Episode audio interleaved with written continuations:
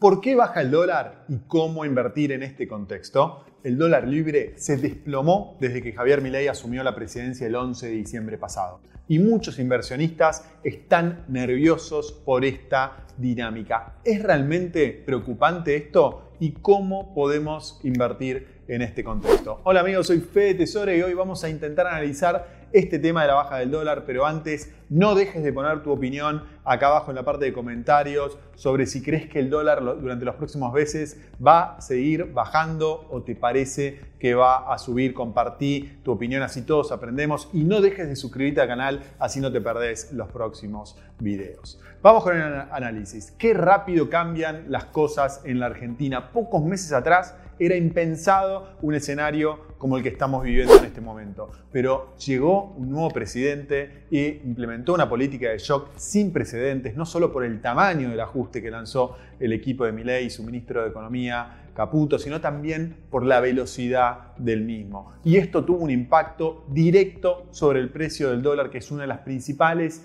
variables que miran todos los días la mayoría de los argentinos que se dedican a hacer negocios y a invertir su dinero. Para poner las cosas en perspectivas, vamos a los números. En lo que va del año, la inflación estuvo en alrededor del 36% y la suba del dólar fue de solo el 13%. Por lo tanto, la inflación en dólares habría sido de alrededor del 21% en lo que va de este año 2024. Esto quiere decir que los precios de los productos y servicios argentinos, que son en pesos, pero si los medimos en dólares, eh, tuvieron una inflación del 21%, son más caros en dólares en lo que va del 2024. Y si se mantiene este mismo ritmo de evolución de estas variables, para el resto del año la inflación en dólares sería del 124% para todo el año. Es decir, los precios argentinos en pesos medidos en dólares serían un 124% más caro en un solo año. En mi opinión, esto es muy difícil que ocurra. La Argentina no va a poder mantenerse económicamente estando en dólares tan cara. Por varias razones. Por un lado, por ejemplo, el flujo de turistas se detendría, ya que la Argentina pasaría a estar muy, cambio, muy caro en dólares. Por otro lado, sería cada vez más difícil exportar nuestros productos y servicios porque serían muy caros para el exterior, haciéndolos muy difíciles de consumir para consumidores de otros países. Pero además, eventualmente habría incentivos para importar más porque los productos extranjeros serían baratos en nuestro país. En conclusión, es muy improbable que esto ocurra. Creo que las mayores probabilidades vienen por el lado de que la inflación vaya bajando y la suba del dólar se vaya acelerando por lo que resta del año. Pero antes de analizar un poco más esta dinámica y entender cuáles pueden ser las mejores alternativas de inversión en este contexto, entendamos primero por qué bajó el dólar durante estos últimos dos meses. Como podemos ver en el siguiente cuadro, el precio del dólar ajustado por inflación bajó un 40% desde el pico durante el mandato como ministro de Economía de Sergio Massa y un 25% versus el nivel de noviembre de 2023 ajustado por inflación. El dólar contado con liquidación ajustado por inflación también llegó a estar a 1.812 pesos y hoy está un poco por arriba de los 1.000 pesos También en el cuadro podemos ver el precio del dólar oficial, que es la línea azul, y el precio promedio de exportador e importador, que es la línea punteada roja.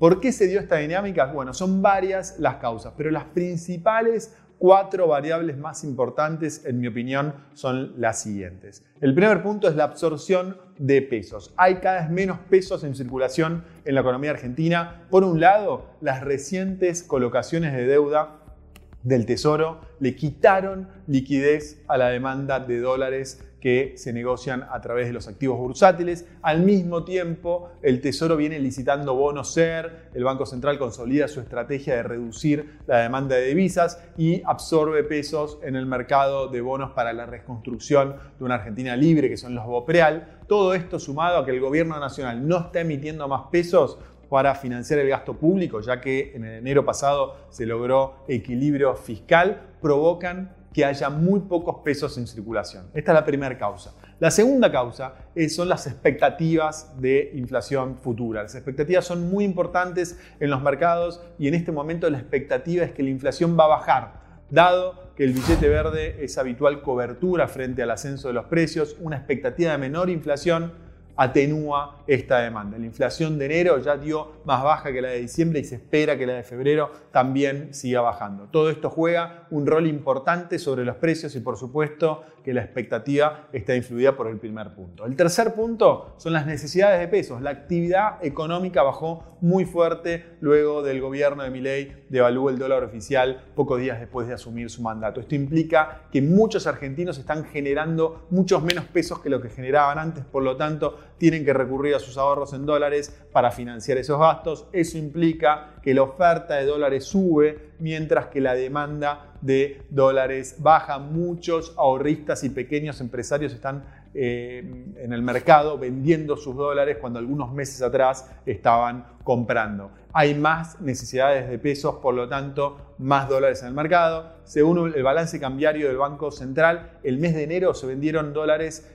198 eh, mil personas, mientras que 138 mil las adquirieron. En tanto que en el mes anterior, en diciembre, la cantidad de personas que se deshicieron de dólares fue de 197 mil y compraron 396 mil. Y esto solo en el mercado oficial, hay mucha más actividad también en el mercado del dólar bolsa o el dólar blue. Y la cuarta y última es que mejoraron las reservas. El gobierno ya compró 7 mil millones de dólares desde que asumió, consolidando eh, todas las compras en el Banco Central y al haber más reservas líquidas que respaldan estos pesos en circulación, se reducen nuevamente las expectativas devaluatorias. El Banco Central tiene más poder de fuego, por lo tanto el peso se fortalece. De nuevo, un tema que pega de lleno en las expectativas como mencionábamos en el punto 2. Bueno, ahora entendimos qué pasó con el dólar durante los últimos dos meses. Vamos a intentar proyectar qué podría pasar con el dólar eh, lo que resta del año y con la inflación. Y luego en base a esto vamos a tratar de discernir cuáles podrían ser las mejores inversiones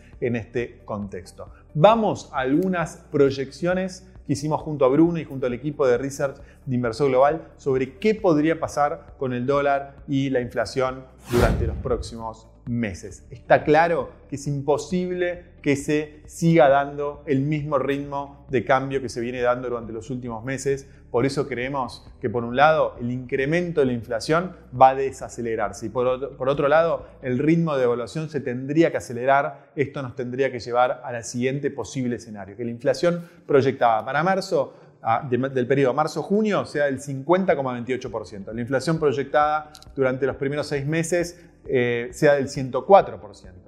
La devaluación del peso frente al dólar en el periodo marzo-junio, que es lo que resta de este primer semestre, casi un 37%, y la devaluación del peso frente al dólar para los próximos seis meses 54%. Inflación en dólares, marzo-junio 9,71% y la inflación en dólares para los primeros seis meses 32%. Recordemos que los primeros dos meses del año tuvimos una inflación en dólares que estuvo en torno al 21%. Luego, para los próximos cuatro meses, esperamos una inflación menor, de casi el 10%, que no llegue al 10%.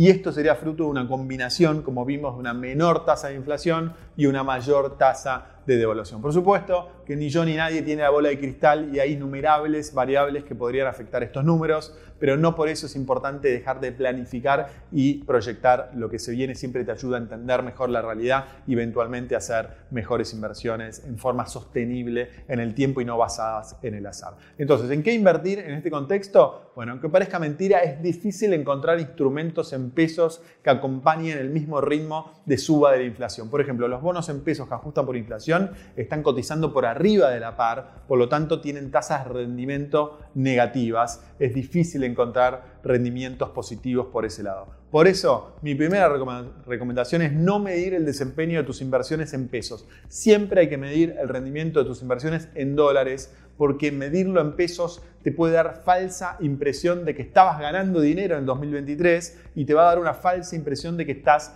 perdiendo dinero ahora en este 2024. El peso fluctúa mucho, tanto para abajo como ahora para arriba, pero en el mediano y largo plazo lo que manda, lo que te permite proyectar y armar un patrimonio es medir tus ahorros y rendimientos en dólares. Por eso, para aquellos inversores que están asustados porque ven estos números cuando por ejemplo, invierten en CDRs, les digo, no se asusten. En pesos están perdiendo, pero en dólares están ganando y a la larga lo que es importante en tu patrimonio eh, en dólares, es medir tu patrimonio en dólares. Por eso el año pasado, cuando veías que tu cuenta en pesos subía todos los meses, era una ilusión, no estabas ganando y ahora pasa lo contrario. Ves que tu cuenta en pesos está bajando todos los meses, es una ilusión, no estás perdiendo, estás ganando medido en dólares, que es lo que realmente cuenta. Entonces, durante los próximos meses, este desequilibrio entre inflación y devaluación seguramente tenderá a estabilizarse y estas ilusiones tan fuertes a suavizarse.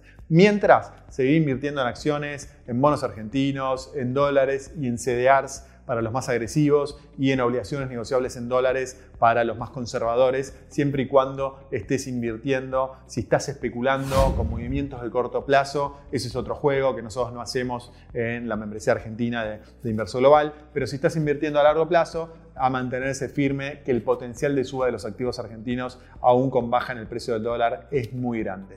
Y si necesitas ayuda a la hora de elegir los mejores activos para tu cartera, nosotros te podemos ayudar. No dejes de suscribirte en la membresía argentina de Inversor Global. Abajo en la parte de comentarios te voy a dejar y en la descripción del video te voy a dejar un link exclusivo para que puedas hacer miembro en condiciones especiales y acceder a todos los beneficios para elegir las mejores inversiones para tu cartera. Te voy a dejar el link abajo, no te lo pierdas. Y si todavía no estás suscrito al canal, hacelo ahora mismo, ponle me gusta, compartilo y nos vemos muy pronto con un próximo video. Gracias por estar del otro lado y buenas inversiones. Chao.